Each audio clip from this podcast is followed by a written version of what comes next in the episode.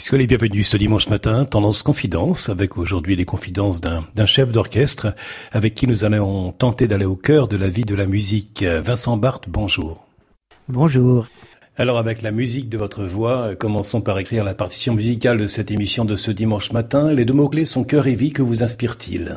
Le cœur, c'est ce qui bat c'est donc l'impulsion, c'est donc l'énergie, c'est le souffle, c'est aller de l'avant. Et puis euh, la vie, eh bien la vie c'est une c'est une trajectoire, c'est construire un itinéraire, c'est construire un parcours qui aille le plus loin possible dans la quête de la beauté et dans l'harmonie la plus totale. Voilà, un chemin, un chemin euh, le plus long possible grâce à un cœur euh, battant.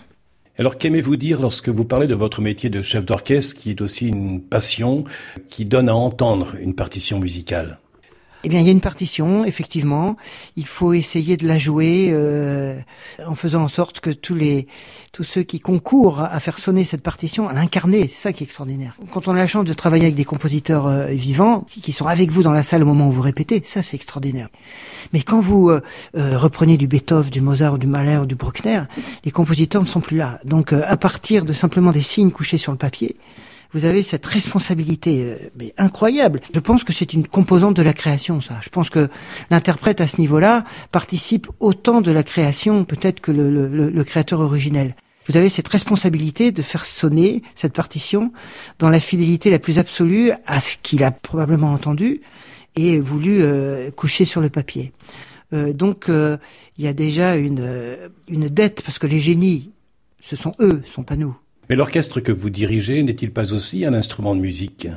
L'instrument, c'est l'orchestre. Vous êtes un musicien parmi d'autres, euh, évidemment, mais vous êtes un musicien sans instrument. Et l'instrument, c'est l'orchestre. Donc essayez peut-être avec le recul que vous avez de guider les, musiciens, de leur faire comprendre que ce vers quoi vous les orientez, les dirigez, si je puis dire, ben c'est pour se rapprocher le plus possible de la vérité euh, de la partition et de ce que le de ce que le compositeur a écrit. Alors quand vous faites la cinquième de Beethoven pour la je sais pas combien de fois, enfin face à un orchestre qu'il a joué déjà avec des, des, grands chefs etc. et que vous arrivez un peu plus jeune et plus inexpérimenté, c'est pas évident. Il faut essayer d'être persuasif, d'être convaincant, d'être sincère, euh, de donner l'impression à chaque musicien que vous, vous vous dirigez vraiment pour lui, et puis d'être convaincant dans l'idée de, de faire sonner en équilibrant les plans sonores, en disant là vous êtes plutôt secondaire, là vous êtes primordiaux, là regardez cette ligne comme elle ressort bien par rapport à celle-là, et là c'est plutôt celle-là qu'il faut faire euh, passer en premier. Vous voyez, vous avez votre palette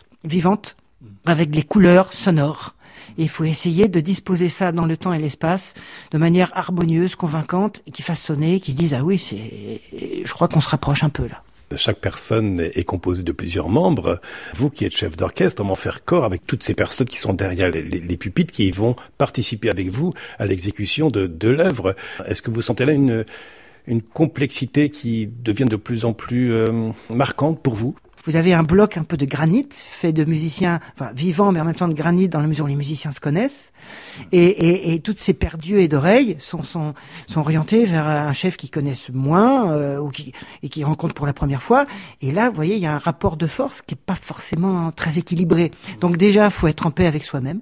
faut se dire bon, bah je suis là, je vais rencontrer ce, cet orchestre. C'est une grande grande joie de faire de la, la musique incarnée, de la musique vivante. Mais euh, faut faut avoir une certaine confiance en soi et aussi euh, peut-être dans la providence ou dans la manière dont, vont se, se, passer les choses et qui vous dépassent. Faut être très prêt, faut être très prêt, je veux dire préparation, travail de la partition. Euh, un orchestre qui a l'impression que le chef apprend sur son dos, ça c'est pas bon.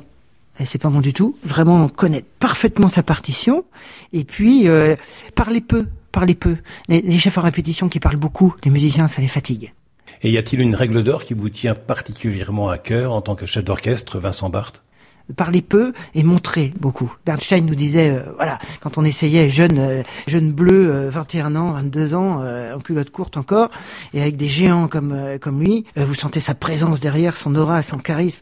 Don't talk, just do it, just do it. Faites-le, juste, juste, montrez-le. Vous voyez, c'est le corps est très important pour le chef. L'expression. Alors gérer l'attention, avoir de l'humour de temps en temps, montrer que euh, voilà, on prend les choses un petit peu euh, avec du recul aussi, et puis ne pas perdre de vue l'idée de la partition qu'on a, mais en même temps d'être flexible et d'être très soumis, parce que quand on travaille sa partition à la table, c'est l'oreille intérieure Vous voyez, on, imagine ce qu'on veut entendre. Mais quand vous travaillez une symphonie, un orchestre va vous donner quelque chose dans la lecture. Pendant que vous, lisez ou vous travaillez, il va vous donner. Donc c'est, je donne, mais je reçois aussi. Vous donnez et en même temps vous, vous recevez. Quelques mots sur euh, cet instrument vivant qui est aussi la voix. Ah oui, oui, ça c'est merveilleux. La résonance, la vibration, c'est l'instrument euh, primordial. Les, les, les, instrumentistes aussi euh, imaginez un violoniste, le nombre de les vibrations, c'est un violoncelliste, même la flûte, hein, euh, quand vous vous soufflez comme ça dans une embouchure, ou les vibrations vous en avez, mais évidemment la voix ça part, ça part complètement de, vous quoi. Donc euh, effectivement, quand on dirige le requiem de Mozart ou qu'on a des chanteurs juste à côté, euh, oui, c'est une, je pense que c'est une magie quoi. C'est un métier extraordinaire quand on peut le faire dans de bonnes conditions. Et la place du silence, comment accorder cette place au silence après Mozart quand il y a du silence, c'est encore Mozart. Bien sûr. Il ne faut pas qu'on oublie que la musique euh, naît du silence et qu'elle y retourne. Et que le silence ne cesse de, la jalonner, si je puis dire.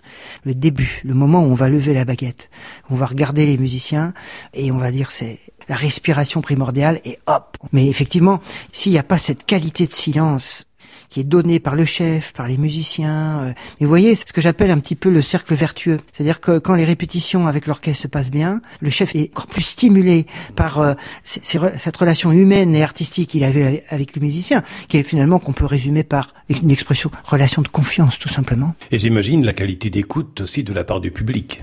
La qualité d'écoute du public, c'est tellement important pour la qualité d'une interprétation. Vous entendez un silence, un silence de vie, pas de mort. Vous avez encore envie de donner davantage. Même l'orchestre euh, est, saisi par silence. Donc vous, vous investissez encore plus. C'est vraiment ce que j'appelle le cercle vertueux. Et ça, c'est absolument magique. Mais pour ça, comme vous le dites, il faut qu'il y ait le silence du début. Et quand vous avez des points d'orgue, la transition entre un mouvement et un autre, la musique, elle ne peut pas naître sans un silence habité. Vincent Barthes, vous êtes l'invité de l'émission Tendance Confidence. Euh, avec vous, nous allons au cœur de la vie de la musique. Vous nous donnez quelques clés pour mieux entrer dans le mystère, y compris le silence qui est également présent sur les, sur les partitions. Euh, vous êtes euh, passionné également par la Bretagne. Quelques mots sur cette belle région oui, j'ai eu la joie de diriger l'orchestre de Bretagne euh, dans les années 90. Euh, j'ai même fait un disque avec l'orchestre de Bretagne et euh, un trompettiste merveilleux qui s'appelle Éric Aubier, un florilège de, de pour trompette et orchestre, dont celui de, de Haydn. Votre magazine Tendance Confidence aujourd'hui avec un chef d'orchestre, Vincent Barthes. avec vous, continuons de parler de cette belle passion qui est la vôtre. Que ressentez-vous lorsque vous dirigez un orchestre en l'absence ou avec un public?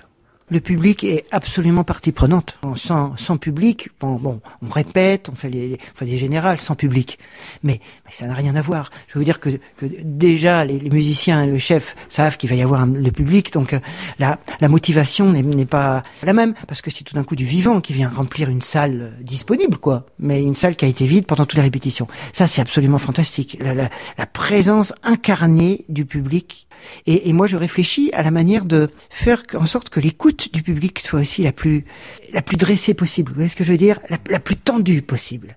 Et euh, j'ai fait pas mal d'expériences. On fait venir les gens dans l'orchestre. Ils sont juste à côté du pupitre de violon, ils sont à côté d'une clarinette, ils sont à côté des, des timbales, euh, ils sont juste à côté d'une contrebasse. Mais vous voyez, ils sont complètement intégrés dans la dans le magma sonore, si je puis dire. Quand ils sont dans la salle, séparés, nettement séparés, clairement séparés de l'orchestre, ils ne soupçonnaient pas justement ces vibrations dont vous parliez, ces résonances, cette manière de jouer, de vivre ensemble, de respirer ensemble. Quand ils sont au milieu, dans le dans l'œil du cyclone et dans le cratère du volcan, je peux vous dire que ça bouillonne. En écoutant un orchestre, vous donnez à voir aussi une œuvre. Quel est, quel est le sens qui est le plus en éveil? Louis, le toucher? Euh, oui, le toucher, je pense, pour les instruments, euh, c'est quelque chose de très important. Je dirais évidemment la vue et puis l'ouïe, bien sûr. C'est Boulez qui disait euh, écrire de la musique, c'est l'œil qui imagine l'oreille, un œil qui écoute je vais dire, c'est ça aussi diriger. C'est euh, l'œil qui écoute. L'attitude des musiciens aussi vous stimule à écouter ce qu'ils vous donnent et, à vouloir vous aussi essayer de les orienter vers une direction. Symphonie mosaïque, symphonie, ça veut dire accord de son. C'est un beau mot. Hein. C'est-à-dire accord de son, symphonie, le grec. Accord de son, symphonie, n'est-ce pas le plus beau cadeau que vous puissiez euh, offrir aux compositeurs de cette œuvre musicale? Et évidemment, il faut jamais oublier que nous sommes au service de nous sommes des musiciens, instrumentistes ou chefs ou chanteurs, au service d'un art et au service des grands génies qui ont dédié leur, vie à cet art. Donc euh, toujours vraiment euh, chef. C'est pour ça, chef. J'aime pas bien. Euh, les, Anglais disent conductor, voyez, celui qui conduit. Voilà, celui qui, qui, oui, qui conduit un peu, qui va orienter, qui va, qui va fédérer les énergies. Manuel Rosenthal aussi, qui est un très grand chef, nous dit il y a trois sortes de chefs. Vous avez les chefs qui empêchent de jouer. Vous avez les chefs qui laissent jouer. Et vous avez les chefs qui font jouer. Donner envie de jouer. Donner envie de s'investir. Voilà. Et lorsque nous parlons de la musique, préférez-vous parler d'artiste ou d'artisan de la musique? Euh, Artisan. J'aime bien le mot artisan. Parce qu'avec ses seules mains, il pétrit une pâte. On est d'accord? Il pétrit une pâte humaine et il pétrit une pâte sonore. Donc, artisan, oui, oui et oui. Vous êtes sensible à la transmission des valeurs. C'est la vocation de l'orchestre symphonie mosaïque euh, que vous dirigez en, Vendée.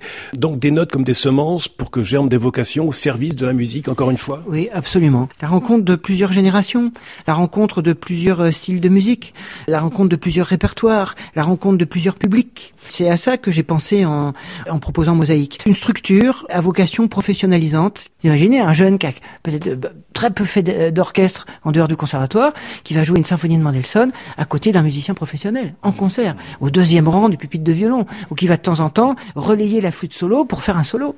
Il y a la transmission peut-être d'un savoir, d'une maîtrise, mais surtout d'une joie, d'une passion et d'un enthousiasme, parce que sinon ça leur donne pas envie. En quoi une musique peut-elle être sacrée? Pourquoi une musique sacrée ou une musique profane? au sens, euh, si vous voulez, un peu strict, la musique profane, euh, euh, étymologie profanum, qui reste devant le temple. Donc c'est la musique qui n'est pas, si vous voulez, religieuse, ou qui n'est pas liée à des paroles vraiment divines, requiem, messe ou oratorio, etc. La musique peut être prière aussi autant une cantate de Bach peut être prière qu'un mouvement lent d'une d'une de ses suites pour violon seul ou un mouvement lent d'une sonate pour piano. Vous savez, j'aime beaucoup ce mot enthousiasme. Enthousiasme, ça veut dire dans le souffle de l'énergie créatrice. Mais l'énergie créatrice, on peut considérer que c'est Dieu aussi. Beaucoup de, religieux d'ailleurs euh, euh, le disent. Il y a une rencontre qui va se créer entre moi et cette œuvre, rencontre qui est absolument unique. Et cette œuvre va être d'autant plus unique pour moi qu'elle peut me révéler des, des vérités que je je ne soupçonnais pas. C'est ça la profondeur d'une œuvre aussi. C'est Alexandre Vialat qui disait ça. Le plus grand génie des grands artistes n'est pas de nous révéler leur vérité, mais la nôtre. En quoi l'enseignement de la musique, sa pratique et, son partage peuvent-ils participer à la construction d'une vie? Parce que je, je pense que la musique euh, nous familiarise avec tout ce qui recherche l'harmonie. Euh, la musique, c'est c'est partagé. On ne peut le partager que si on, on, a envie de le partager, si on a ce désir de, de, de, de, se diriger vers l'autre, euh, sans animosité, sans défi, sans haine, sans malveillance, euh, et qu'on a envie de regarder dans la même direction.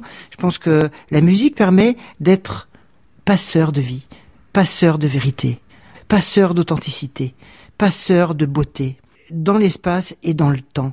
Euh, parce qu'elle elle diffuse une énergie, elle diffuse des ondes, elle diffuse des vibrations qu'il y a peut-être moins dans d'autres arts. L'imprévu du vivant, l'imprévu des émotions qui vous submergent et que vous avez envie aussi de communiquer et de partager. C'est ça le miracle de la musique vivante. Existe-t-il selon vous une perfection du langage musical, que ce soit au niveau du rythme, de la mélodie ou des, ou des harmonies? La perfection, je pense, n'est pas de ce monde. Ceci dit, quand, quand vous jouez du Mozart, vous vous dites, c'est, c'est, on est dans la perfection, on est dans une forme de transcendance. Quand vous, vous sortez d'une symphonie de Brahms, vous vous dites, euh, c'est, c'est, c'est, c'est incroyable. Même de la musique de film de Georges Delerue, où euh, euh vous dites, c'est, c'est quelle, quelle, quelle beauté, quelle correspondance par rapport aux images. Il euh, y a le sentiment de, de, d'une puissance créative euh, parfois atteinte, mais la, perfection avec un grand P, non, ça n'existe pas. On peut toujours creuser le sillon de la qualité, on peut toujours creuser le sillon de la de l'exigence, de l'amour exigeant. Oui, il y a trois sortes d'amour en fait. Il y a euh, l'amour sans exigence qui diminue, l'exigence sans amour qui décourage, et l'amour exigeant qui grandit. Il faut essayer de trouver ça, et je trouve l'expression artistique, elle est le lieu d'essayer de, de mettre en œuvre le défi de cet amour exigeant. Quelle est cette, euh, cette citation que vous pourriez emprunter à un compositeur et qui peut-être pourrait correspondre à votre devise? J'aime bien ce que dit Proust de la musique. Alors de mémoire, hein, la musique euh, pourrait être, s'il n'y avait pas le langage, la musique pourrait être le meilleur vecteur et la meilleure expression de la communication des âmes. Et au paradis? Dans l'orchestre symphonique du, du, du paradis, euh, Vincent Barthes, euh, qui comme chef d'orchestre, et puis quel musicien aimeriez-vous euh, pouvoir entendre dans cette symphonie artistique du, du ciel, cette, cette harmonie céleste? Qui comme chef d'orchestre, oh, il y en a plusieurs, hein, mais Bernstein, parce que j'ai travaillé avec lui, donc pour moi c'est un des plus grands génies. Mais musicien sans hésiter, Bach. Et que direz-vous à Dieu au paradis? Seigneur, j'ai fait ce que j'ai pu, j'espère que c'était pas trop mauvais. Et j'espère que c'était pas trop dissonant. Qu'aimeriez-vous qu'il vous dise au paradis? Entre euh, au château du ciel, tu vas y entendre la plus belle musique. Merci Vincent Barthes pour ce temps accordé à cette émission. Merci à vous.